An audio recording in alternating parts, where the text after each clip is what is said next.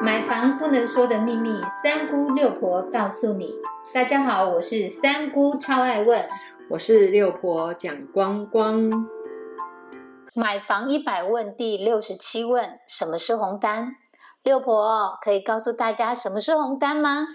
红单呢，就是红色的单子。当然啦，这个就是房屋的买卖预约单，或者是房屋的买卖订购单。我们来了解什么时候可以看到，在预售屋呢，它还没有开盘公开开卖之前呢，代销或者是建设公司，它会先行在内部做销售。这个就是酝酿一波预约，在公开的当天，有可能就是因为预约的户数多，就可以做炒作。在预约的时候，一瓶是三十万，有可能当天公开，因为现场太热络，所以就马上调整到三十五万。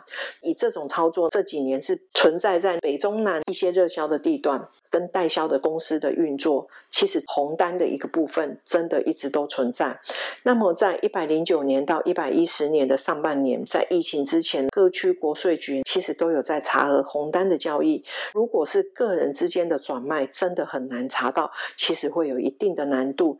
从目前内政部，它直接呢就查。该案物件成交的部分要提供给财政部，已经大幅减少它激增的困难。如果有买卖红单呐、预售的财产交易，在有所得的情形之下，你必须要在隔年申报所得税，并入课税的一个申报。六婆要奉劝大家要如实申报哦。如果哦你没有如实申报呢，你心存侥幸被查到的话。会呢补税跟罚款，其实赚钱这一件事情真的很棒。如果大家只是想要透过炒作来获取更高的短期的获利，真的想要买房子的人，也许就是差那个空间他就买不起了。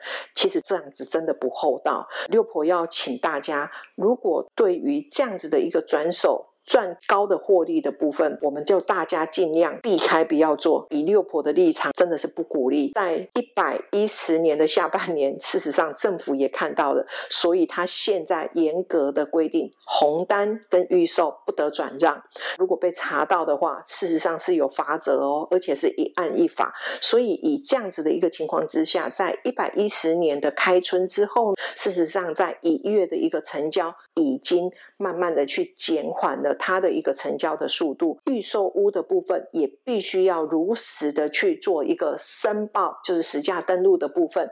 登录进去之后，你只要是有做换约的动作，当然就一定会做瞌税的部分。大家就想说，那什么时候才可以做转让？当然，如果是老公给老婆，或者是给自己的直系。血清的话，一般来讲，政府还是有宽容的，也会让你做一个换约换手的一个登记部分。所以，其实，在红单的部分，以目前来讲，应该是杜绝掉百分之九十以上了。所以，请大家对红单的部分，如果你今天是自住客的话，我们就如实的去购买自己想要的房子；如果你是投资客，请你们大家按耐一下，等到交屋之后。我们再去做过户移转，再去做买卖的动作，这样子是不是对大家都比较好呢？谢谢六婆详细的解说。如果是你还没有搞懂，那不妨再重听本集的内容，直到完全搞懂为止哦。谢谢您的收听。